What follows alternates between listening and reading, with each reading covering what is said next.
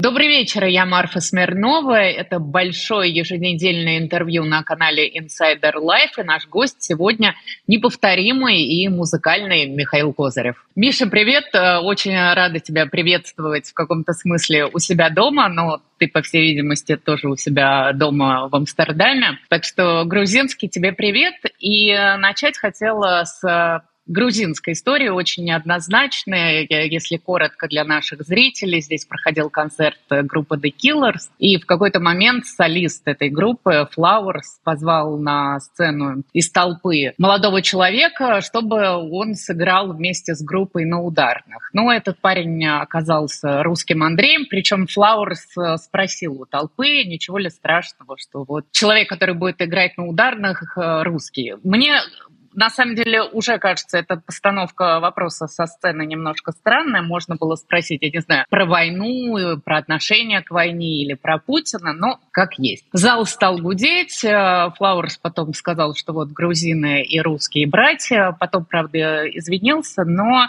как сказать, осадок остался. Что думаешь по поводу этой истории? Я еще раз э, повторю, что, наверное, неоднозначно, и учитывая, что, в общем, мы с тобой русские, 20% территории Грузии оккупировано, тем более сложно отвечать на этот вопрос. Спасибо тебе большое, что пригласил поговорить. Спасибо всем тем, кто будет это слушать и дослушает до конца. Давай будем честными. Ты мне сказала, что надо об этом говорить, а я тебе сказал, что я не хочу об этом говорить. Я могу сейчас объяснить, почему. Какая бы ни была моя оценка того, что произошло на концерте The Killers, я не имею права по этому поводу высказываться.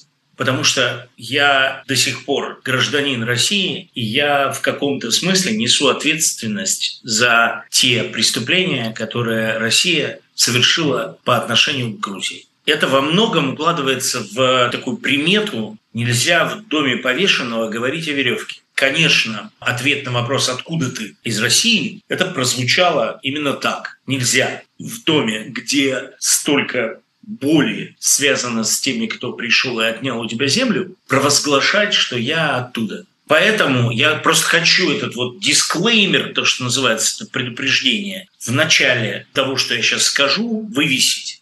Особенно, как бы я внутренне уже вступаю в полемику со многими своими друзьями-грузинами, которые это услышат, увидят и мне предъявят. У меня есть несколько давних больших друзей, с которыми я сверяю свои оценки, точно так же, как несколько друзей в Украине, с которыми я сверяю то, что мне кажется, и правильно это или нет, я как заранее хотел бы предупредить, что я право высказываться на эту тему в принципе не имею. Но в твоем случае, Марфа, нарушу этот принцип. Во-первых, атмосфера рок-концерта, она вообще, в принципе, исключает вот эти вот последующие «ах, надо было все сделать не так». Атмосфера концерта – это стихия, в которой человеческими поступками действиями рулят их собственные природные инстинкты. Люди, которые туда собрались, они любят группу Killers. Группа Killers всегда на концертах вытаскивает кого-то по барабанить. Брэндон Флауэрс со сцены спросил парня, который держал этот плакат, откуда ты?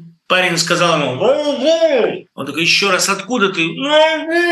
Он этого не понял и продолжил, ну, как бы, ждать его на сцене. Когда парень дошел до сцены, он спросил, откуда парень сказал из России. Какая-то часть людей, естественно, отреагировала. Это прозвучало как веревка в доме повешен. Вот какая-то часть людей не отреагировала, потому что рок-концерт, возможно, все. Посмотрим, как парень будет барабанить. Виноваты ли группа Кириллиц в том, что они должны были быть готовы к тому, что эта ситуация приведет к такой неожиданной неловкости? Конечно, нет. Что бы сделал любой из нас на месте Бренда Флауэрса? То же самое. Как бы любой из нас попытался сгладить эту неловкость, точно так же, как Брэндон Флауэрс, акцентируя, что музыка, которую они играют, призвана объединять людей, а не разъединять. Даже если в такой неловкой ситуации человек, которого Грузия приютила и который выбрал находиться там по каким-то своим соображениям, а я подозреваю, главное соображение – это убежать от мобилизации и неминуемой смерти участия в этой войне, так получилось, что он отозвался. И даже при этом все равно солист группы сказал, музыка объединяет. И здесь произошла, как я понимаю, его главная ошибка. Он употребил выражение «мы же все братья и сестры». Что сейчас по отношению к россиянам и грузинам, как по отношению к украинцам и грузинам, категорически нельзя употреблять. Потому что нет никакого братства, как очевидно. Потому что если оно и было, то брат пошел на брата с войной. Можно ли упрекать Брэнда де Флауреса в том, что он это не знал? Ну, наверное, некоторые знатоки говорят, что ну, что ж он не приехал за день раньше – не провел весь вечер накануне с организаторами концерта, которые не объяснили ему, что в случае, если ты позовешь на сцену чувака, который хочет с вами побарабанить, и он вдруг окажется из России, не произноси это, или не приглашай его на сцену, отсылай его обратно в зал, или, когда ты будешь это оправдывать, не употребляй слово «братья и сестры». Но, ребят, давайте так, начните делать концерты, приглашайте туда группу Killers и инструктируете ее таким образом. Я имею в виду, что до такой степени детализации нюансы психологического восприятия в разгаре текущей войны в соседней стране невозможно разъяснить ни за один вечер, ни в коротком разговоре за кулисами. Можно просто сказать, ребят, вы думали барабанщика вызывать? Не надо. Вот просто не делайте этого. Но не нашлось того, кто это сказал. К сожалению, я не могу врать. Реакция зала – это чистой воды галимый национализм. Национализм – это ненависть к человеку, основанная на его национальности или на его месте происхождения. Это удручает меня, вот, это заставляет меня задавать вопрос, а, а что же там происходит, и можно ли туда просто еще раз приехать. Это одна из моих самых любимых стран в моей жизни. Был я там в августе прошлого года, и мы с вами, с Марфой, с тобой, и со многими моими друзьями там виделись, и нигде, нигде я не почувствовал ничего по отношению к себе. Мы очень много об этом разговаривали. Ну и, конечно, поддержка Украины чувствовалась везде. Но никакой ненависти по отношению ко мне, как к человеку, который вырос в России, жил в России, убежал из России, не было. Была ненависть к Путину конкретно которую я абсолютно стопроцентно безоговорочно разделяю.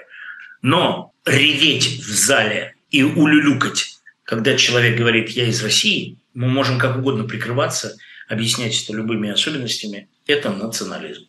Ну, ты знаешь, мне бы тоже э, не хотелось переносить это на всю Грузию. Мы это, естественно, здесь тоже много обсуждали с друзьями. Я живу здесь полтора года и тоже должна честно признаться, что я не сталкивалась ни с какой агрессией в свой адрес, ни с какой-то русофобией. Мои дети, которые здесь живут, ходят в школу, еще на каких-то миллион кружков, тоже ни разу с этим, слава богу, не сталкивались. Так что я бы не отождествляла зал я согласна с твоей реакцией, но я бы не отождествляла это со всей Грузией. Ты знаешь, я хотела на самом деле не так подробно на этом останавливаться, но эта ситуация Прости. мне напомнила еще об одной дискуссии. Нет, наоборот, я тебе благодарна, тем более раз ты говоришь, ты впервые об этом так открыто и откровенно сказал, напомнила еще об одной дискуссии, которая есть в последнее время среди уехавших, а вот как нам надо теперь представляться. Я тоже э, забегая вперед, скажу про себя, я езжу в командировке в Украину, и я, когда прихожу там на съемки или сажусь в поезд в купе с украинцами, я даже не дожидаясь того, что они меня спросят, откуда я, я сразу говорю, я из России, я русская. Ты как отвечаешь? Я был на фестивале Сигет в Будапеште, и я носил футболку, на которой было написано «Свет победит тьму». И меня за руку поймал чувак, который на очень плохом русском мне сказал «Свет пейте... Это, это что?» Я говорю «Свет победит тьму». «The light will destroy the darkness». И он э, сказал «Это хорошо, это же ведь цирилик, ты откуда?» И в этот момент я так «Так, что нужно ему сказать. Я ему сказал, я из России, но сейчас прилетел из Амстердама. Обычно в последнее время я использую эту конструкцию, что да, я из России, но я никогда в жизни не отвечал, что я русский, потому что я всегда отвечал, что я еврей, что является чистой правдой. Но я говорю, я из России, но... Ну, прилетела... я, кстати, тоже, если уж так, если у меня прабабушка тоже еврейка, тоже имею право так отвечать. Но надо сказать, что это не уберегло меня от восторженного монолога этого венгра, который меня поймал и который говорил, очевидно, в школе учил русский язык, о том, что Путин молодец, и он за него болеет, потому что Путин, наконец, тот, кто решился показать всему дьявольскому западному миру один большой факт. Этот монолог меня совершенно убил, но это, в общем, тот монолог, который каждый из нас слушал из уст таксиста, вне зависимости от того, в каком городе ты передвигаешься на такси. В Париже или в Стамбуле или ты всегда от таксистов слышишь историю о том, какой Путин молодец и какие США демоны. Но я к этому вообще не был готов, тем более, что я шел смотреть Билли Айлиш на сцене. Поэтому я ему пожал руку, сказал по-венгерски «Кёсенем» и удалился. Вот так к музыке. Как тебе кажется, нужно ли запрещать какую-то музыку? Вот э, Рихард Вагнер э, до сих пор э, неофициально запрещен в Израиле, соответственно. Не знаю, в прекрасной России будущего ты бы запретил, например, шамана. А, и, кстати, в Украине тоже запрещено в общественных местах слушать русскую музыку. Это очень хороший вопрос, к которому я часто возвращаюсь и задаю, задаю его сам себе. Надо, конечно, понимать, что вся сегодняшняя ситуация с музыкой, она обусловливается тем, что мы все находимся, как писал Гребенщиков, в поле большого напряга. Мы все находимся в гипервоспаленном состоянии, в такой глобальной аллергии к другим народам, другим культурам. И это ненормальная ситуация.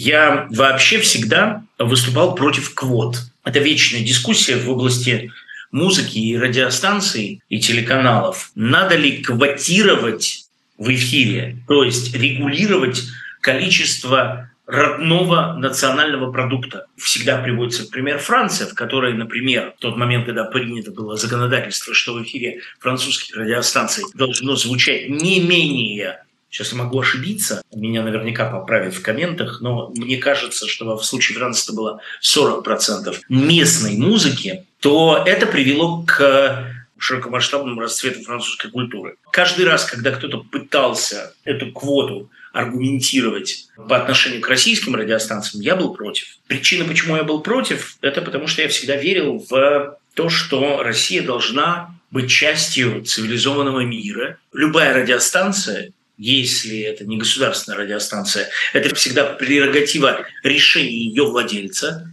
То есть, условно, мне доверили программировать станцию «Максимум», я решаю, сколько там должно быть музыки, русской и не русской. В частности, в случае с «Максимумом» у меня было 10 песен в час, две, а потом три давал на русском языке.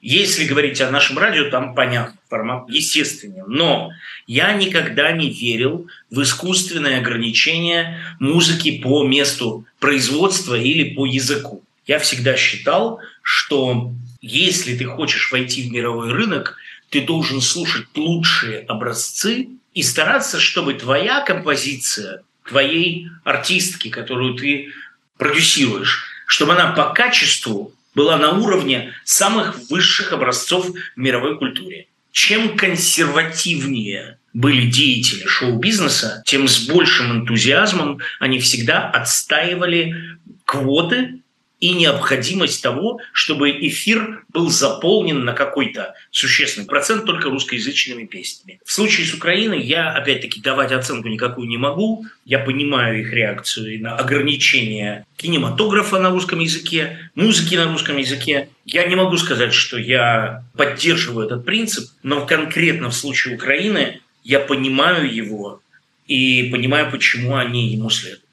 Меня еще такой вопрос давно волнует. Есть э, артисты с огромной аудиторией, я сейчас говорю, там, например, о подписчиках в Инстаграме и, простите, той же Ольге Бузовой, которые как бы ни там, ни сям. Они, с одной стороны, ни слова про войну, но, опять же, если изучать их соцсети, там ни Z, ни каких-то песен, восхваляющих армию, ни на концертах там в Лужниках их нету. Вот как это работает? Как удается какой-то даже вот такой вот самый популярный, ну, одной из, наверное, популярнейших артисток России, как Ольга Бузова, я сейчас не буду комментировать ее таланты, оставаться вне вот этой вот Z-патриотики? Я не знаю, как ей тут удается. Я никогда не примерял на себя в случае конкретно Ольги Бузовой, я ни одной песни не смогу напеть по памяти. Я знаю ее как ну, какую-то светскую профурсетку, что ли, которая меня никогда не интересовала ни с какой точки зрения. Она вынужденно появляется у меня, всплывает в лентах – но это вообще не моя реальность. Меня, продолжая твой вопрос, экстраполируя его на музыку, которая мне ближе, за которую я болею, это музыка авторская, которую люди пишут своей душой, своей кровью. Это стихи, которые они вынимают из себя, и мелодии, которые они кровью пишут. Тут очень сложно сегодня. Я никого не осуждаю, я никого не обобщаю ни в какие группы принял решение, что я вычеркиваю из своей вселенной только тех, кто однозначно встал под знамена зла. Вот тот, кто перешел на темную сторону. Это все те музыканты, которые принимают участие в Z-мероприятиях, и их, в общем, для меня не существует. Ну, то есть, как не существует? Существует мое там, глубокое, думаю, что до конца дней моих разочарование в том, что они меня лично, как их поклонника вот таким вот образом подвели и предали. И мне это очень тяжело переносить, поскольку практически все мои друзья музыканты с Урала перешли на темную сторону. Я не знаю, что там распыляли в воздухе, но явно что-то очень сильно действующее. Юлия Чечерина ебанулась давно и надолго пожизненно. Вот. Но мог ли я ждать, что вслед за ней по этому же пути пойдут там смысловые галлюцинации или что Слава Бутусов не будет ничего возражать против происходящего, что Шахрины Бегунов будут ернически с сарказмом писать открытые доносы на группу Сансара, которая, уже уехав за границу, решила делать, дать концерт в Ельцин-центре и пригласить там, я не знаю, 100 своих поклонников заработать свою маленькую копейку, что Шахрин, который продюсировал их первый альбом и который понимает, что Саша Гагарин – это как ангел во плоти. Он, у него никаких тем политических, никаких высказываний, ничего. Он просто принял решение, будучи не согласен с тем, что происходит, уехать в другую страну. И что он решил вернуться на один концерт, и Шахрин его спрашивает, ну каково будет зарабатывать денежки в Мордоре-то, а? Крым наш или нет, Саш? Мог ли я предположить, что эти люди долбанутся до такой степени, что они настолько подхватят этот вирус? Не мог. Какие-то попытки разговоров в мессенджерах, которые потом убиваются, и все, с тех пор больше никакого контакта. Так вот, возвращаясь к твоему вопросу, могу ли я осуждать тех, кто не участвует ни в чем? Не могу. У меня в моем кругу общения есть несколько артистов, которые не уехали, пытаются каким-то образом выжить и даже давать концерты в России, будучи категорически против происходящего, никогда не поддерживая Путина и нынешнюю власть, полностью находясь на стороне Украины, обременены такими обстоятельствами, которые не позволяют ему ехать. Я понимаю, что в этом месте... Это понятно. Долго... А вот как у них получается давать концерты? Я не знаю, там надо с кем-то дружить, куда-то позвонить, кому-то что-то занести. По-разному. Ты понимаешь, ты меня сейчас расспрашиваешь на том поле, на котором я не имею права произносить имена. Ты должна это понимать, потому что... Я понимаю, я тебя поэтому не спрашиваю, кто, что это за группа. У одного артиста получается достичь компромисса в том, что я приму участие вот в этом мероприятии, или в телевизионной программе, или вот в каком-нибудь концерте без знака Z, а вы мне дадите провести свой сольный концерт, например. У другого артиста получается, я сниму с афиши название своей группы, выступлю просто как сольный артист там на каком-нибудь мероприятии. У меня есть друзья-артисты, которые с начала войны вообще выступают под псевдонимами, чтобы их не могли никоим образом отследить. То есть их приглашающая сторона конкретно приглашает вот этого артиста, по которому они соскучились, которого они хотят видеть на сцене, при этом они все принимают условия, которые... Это не то, что условия самого артиста, все все понимают. Мы не произносим, кто у нас будет выступать. Мы собираем гостей без упоминания, кто у нас хедлайнер этого вечера. И такие случаи там сплошь и рядом есть. В каждом конкретном случае большой звезды особенно, которая находится вот прямо в объективах и под поле зрения всех этих радаров, это тяжелейшая работа по балансу компромиссов, по условиям каким-то. Я вам даю это, вы мне даете это, вы мне позволяете это, которую делают э, эти условия, выполняют и договариваются о них не сами артисты. Конечно, директора. Я не могу опять никого называть, но я предупреждаю и прошу уважаемую аудиторию не опускаться до огульных обвинений, потому что это прямо вот, особенно среди тех людей, которые умудрились уехать, это там первая реакция. Как же ты можешь сотрудничать с кровавым режимом?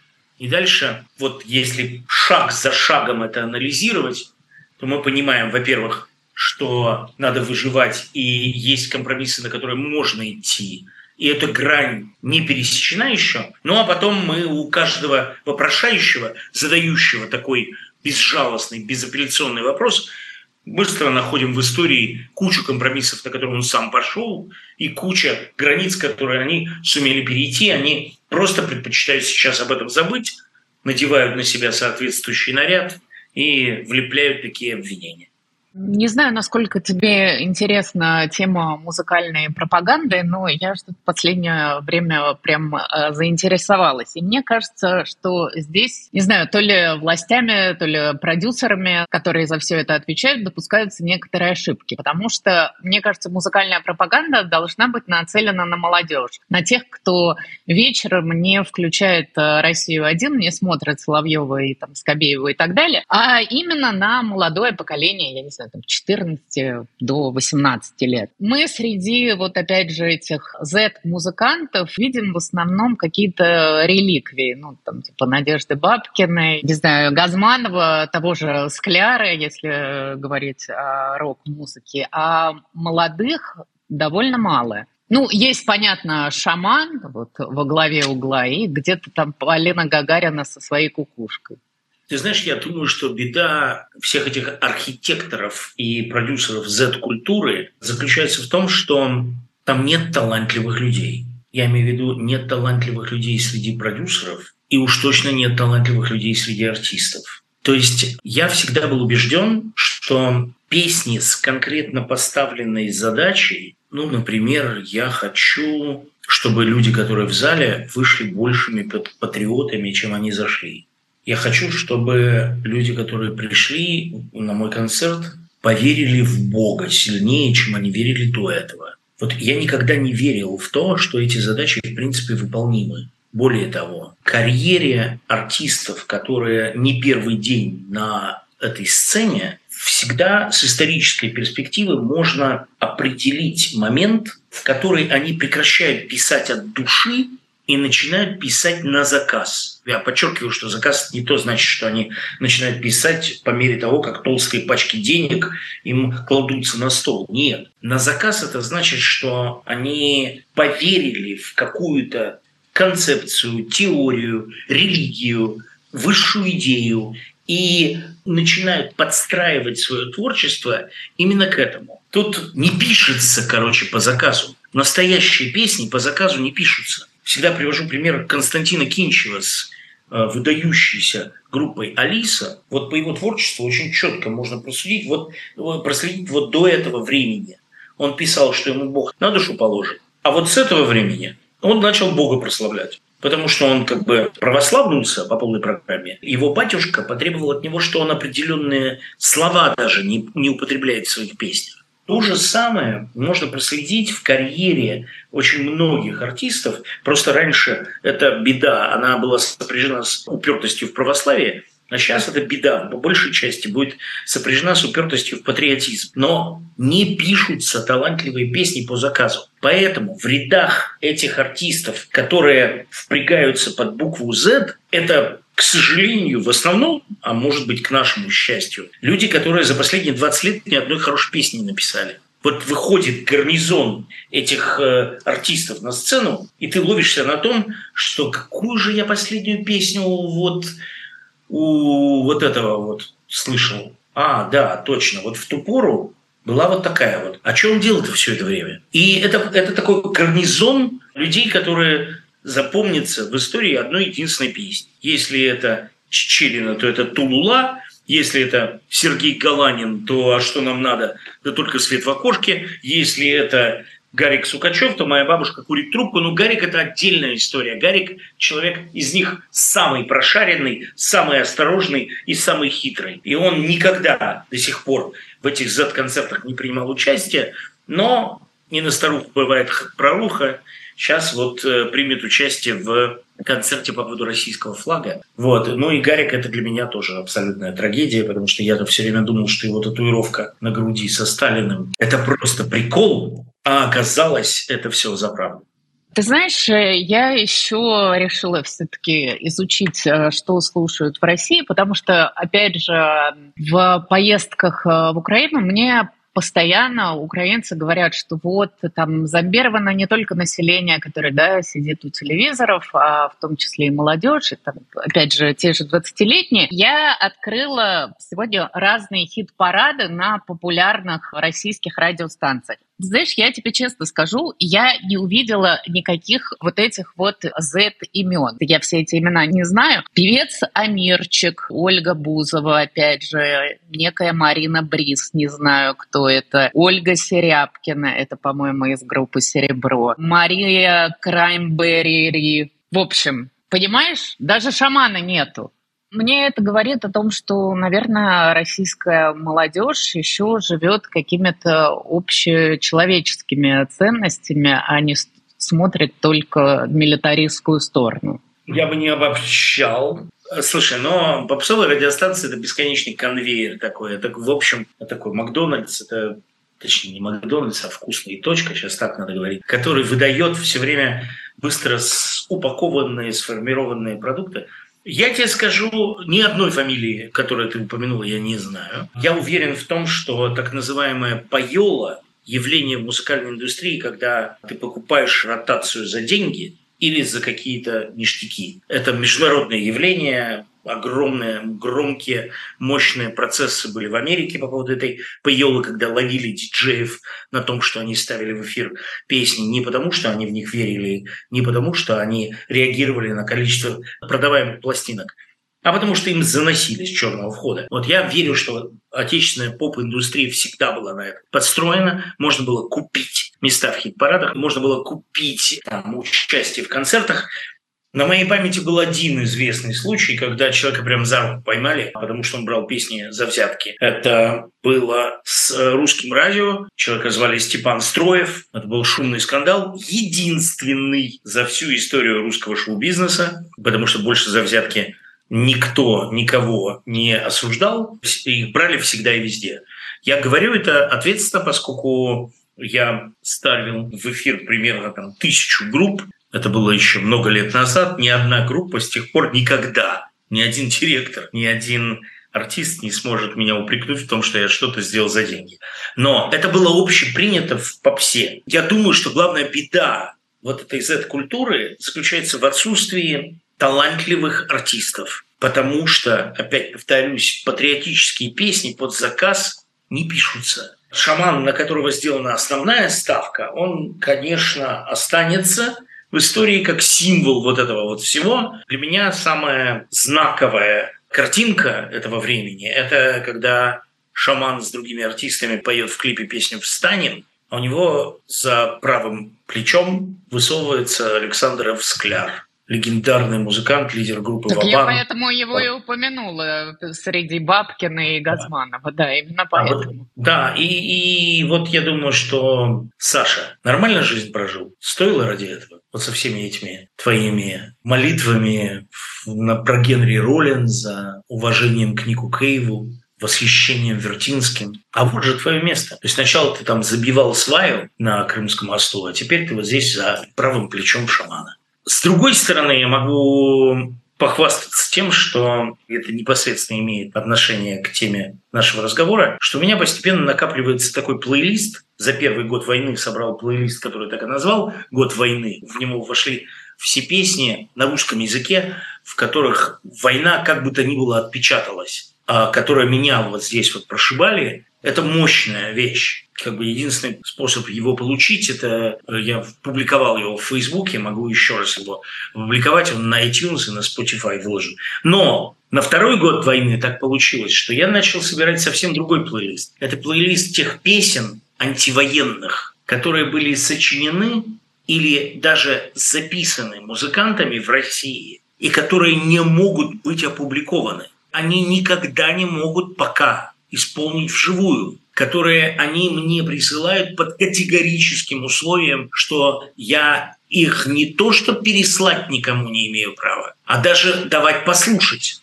Тут я должен сказать, что я иногда нарушаю это условие, но исключительно с надежными людьми. Но это песни, которые эти люди, поскольку они не могут не писать, они пишут их себе в стол в надежде на то, что рано или поздно эти песни будут востребованы все эти артисты, они остаются в России, и по разным причинам они никуда не уезжают. Но музыка неостановима, находит свой путь всегда. Видишь, я надеялась, что, может быть, эти чарты – это какой-то такой некий социальный срез, а ты говоришь, что Амерчик просто определенную сумму денег на радиостанцию занес. В этих случаях, поверь мне, я никого конкретно не ловил, но Просто, ну как бы это...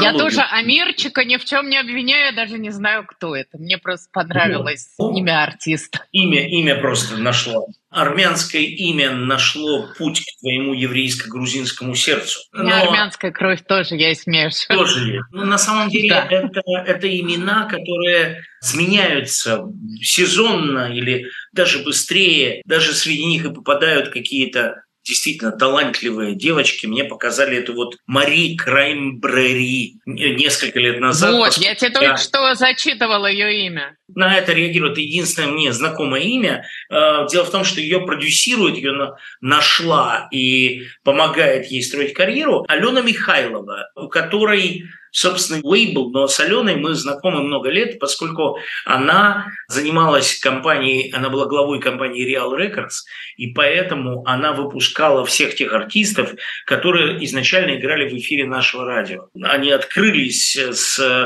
альбома группы ДДТ «Мир номер ноль», но и дебютный альбом Чечериной выпускала тоже она. Вот, и я, собственно, всячески в этом помогал. То, что я себе никогда не прощу, знать бы, в какого упыря она переродится. Но Алена долгие годы старается из всей попсовой музыки выделить какие-то наиболее качественные примеры и приложить свои усилия к тому, что вот какие-то эти девочки и мальчики будут услышаны. Поэтому я понятия не имею, о чем поет Мари Краймбрери, но это имя я знаю. Про антивоенную музыку много говорилось. Мы с тобой, честно говоря, до этого про нее говорили. Я вот об этом никогда не спрашивала. Есть ли кто-то, кто переобулся после 24 февраля, но в другую сторону. То есть не как Скляр и Кинчев, а скорее вот выступал, так скажем, с поддержкой государства, а теперь э, активно критикует и Путина, и осуждает военное вторжение.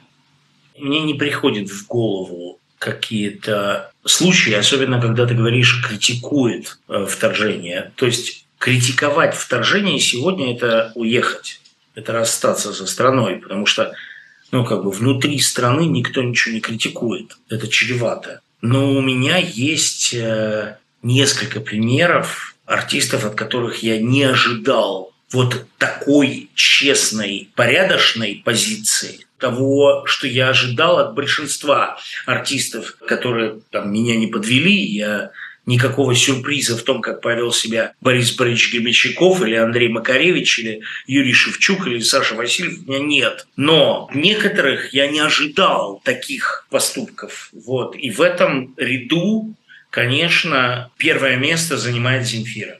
У меня очень много в жизни связано с Земфирой. У нас были периоды дружбы и периоды ненависти с ее стороны, с моей никогда не было. Она очень сложный человек. В день начала войны я вечером пошел на ее концерт, который она давала в Москве. И понятно, что не могла отменить его. И она меня лично пригласила. И мы сидели и думали с Настей, стоит идти или не стоит идти. Я настоял на том, что стоит, потому что это историческое событие. Ну, как бы артист, который выступает в сердце страны, которая предприняла агрессию, но это останется на скрижалях истории. Мы пошли туда, и это было, безусловно, мощнейшее переживание, историческое такое событие, потому что, ну, просто там весь зал, вся эта арена была готова в любой момент просто разрыдаться, что и произошло, когда она начала играть песни «Не стреляйте». И все при этом ждали, прям воздух звенел от того, что она скажет, от того, как она каким-то образом отрефлексирует то, что произошло. И она ничего не сказала. Опять-таки, она никогда ничего особенного не говорила. Она составила такой трек-лист, который должен был говорить сам за себя. И вот этот концерт был последним, на, который я, на котором я был в России. Вот, и в следующий раз я увидел уже ее этой весной на концерте в Гааге, который был в небольшом клубе, забитом до отказа, но я вот так вот на расстоянии вытянутой руки ее первый раз за много-много лет видел. Но то, что она так однозначно выберет сторону и осудит войну, и хлопнет дверью, расстанется с Родиной, в общем, лишит всех своих э, зрителей, которые остаются в России, своего присутствия. Я к этому не был готов. Это для меня невероятно уважительное и прекрасное открытие, за которое я всегда ее буду уважать. Вот этих открытий было не так уж много, но вот среди них это главное. Вообще известно, кто любимый артист-исполнитель Путина? Я не знаю, э, неизвестно это. И я думаю, что о чем-то любимом Путина не подумаешь, все выходит фейк. Вот это его... Ну, помнишь, э, там говорили о том, что любимый ведущий Владимир Соловьев, я не знаю, любимая газета «Комсомольская правда», а вот про музыку я никогда не слышала. Может быть, он меломан, с другой стороны. Я думаю, что если какой-нибудь условный Андрей Колесников задаст ему вопрос публичный, а кто ваш любимый исполнитель, то я почему-то прям вот готов деньги поставить или руку на отсечение, что он назовет какое-нибудь чудовищное говно. Но если он не подготовился к этому, и не нужно было, было бы ему там его Песков не рассказал, что, ну, пожалуйста, вот не называйте вот это говно, ну, назовите кого-нибудь хоть чуть-чуть поприличнее, ну, какой-нибудь там, вот, а он, он неподготовленный, он назовет говно абсолютное, вот, а так я вот вообще не удивлюсь, если он у себя в бункере, вырулив на максимум громкость, слушает какой-нибудь, блядь, Cannibal Corpse. Ну, какой-нибудь чудовищный, адский, кровопускающий трэш. Вот. И еще бегает по сторонам, бьется об стены головой, орет. У него при этом слюни, там, кровь. И он в эпохальном экстазе под эту музыку доводит себя до исступления. Я вот прямо этой картине не удивлюсь вообще. Если кто-нибудь будет снимать потом художественную картину об этом времени, может быть, дарю сцену готовая. Ну или просто позвоните Михаилу Козыреву. У меня последняя про политику и про, наверное, как-то отдаленно с Екатеринбургом а, связано. Ты а, с пиететом относишься к Ельцину, говорил даже в интервью Дудю, что это вот был единственный президент, за которого ты был бы готов отдать жизнь. Ты понимаешь, к чему я это спрашиваю? Сейчас вышел э, много дискуссий вокруг манифеста письма Навального, где, в общем, он говорит «Ненавижу Ельцина, Стани и Вали». Как ты к этому относишься? И вообще, если про весь этот манифест, ты хотя бы в чем-то с ним там согласен? Я думаю, что он его сам написал, что в его логике писем из тюрьмы и заключения. В какой-то момент, когда, в общем, все опять в очередной раз ужаснулись, и у всех перехватило дыхание от ужаса, от чудовищности этого очередного приговора, он в определенном смысле в своих письмах, он проходит через какую-то психотерапию, и ему показалось важным в этот момент сказать, так, ребят, ладно, вот, короче, давайте так, сейчас мы не будем слезы лить, вздыхать, все понятно, а давайте-ка вернемся вот к этому моменту в истории. Не считать и судить, уместно это или нет. Но я просто не верю вот во все сплетни, что это кто-то за него написал. Хотя, может, я лох. Ну, что это Алборов написал, я, честно говоря, тоже не верю. Я, конечно, как ты понимаешь, с, с моей точки зрения, я читал его пристрастно, полемизируя, не соглашаясь и так далее. Значит, у меня есть какой-то такой уголок которые я всегда забираюсь, когда выслушиваю или читаю оценки Михаила Сергеевича Горбачева и Бориса Николаевича Ельцина. Так как это все равно в истории остались два самых глубоко ненавидимых российским электоратом глав государства. Ну, то есть во всех хит-парадах, оценках, рейтингах, как угодно. Это так всегда будет. Кого вы ненавидите больше всего, кто был самым неудачным лидером страны, все всегда будут называть Горбачева и Ельцина. Вчера, кстати, я в программе вот анализировал этот новый учебник Мединского и прочитал главу, которая там про Горбачева. Ну, слава богу, что Михаил Сергеевич не дожил. Так вот, у меня есть такой уютный уголок, в который я забираюсь, потому что он во многом, он для меня служит успокоением по отношению к этим людям. Никто никогда не оказывался на их месте. И каждый человек, который говорит, надо было сделать так, их ошибка вот в этом, это человек, который никогда не влезал в их штаны, никогда, я имею в виду такое английское выражение, get on his trousers, никогда не напяливал на себя эту корону, в принципе не жил с ощущением того, что вот если я сейчас поведу вот этим вот пальцем, то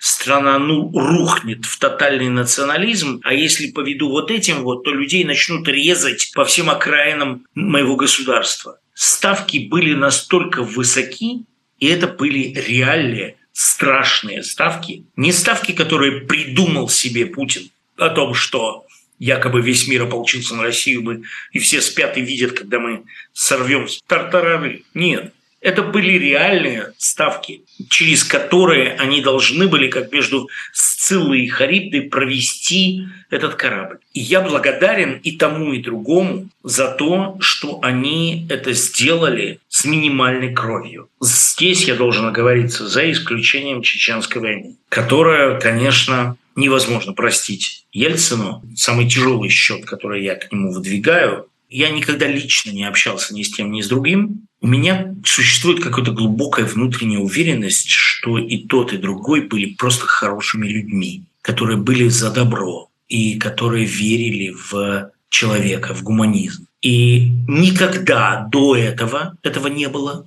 потому что у меня было всегда полное ощущение, что вся эта череда Брежнев, Черненко, там, Андропов – это все были подонки, которые верили в зло, и которые ставили всегда на темную часть человека.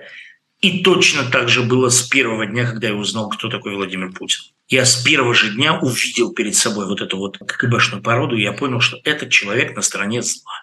У меня есть глубокая уверенность, которую ввиду моего возраста уже мало вероятно, что кто-нибудь меня в этом разубедит. Хотя я все время подвергаю ее сомнению, но уверенность у меня в том, что и Борис Николаевич и Михаил Сергеевич были на стороне добра и что они были светлыми людьми.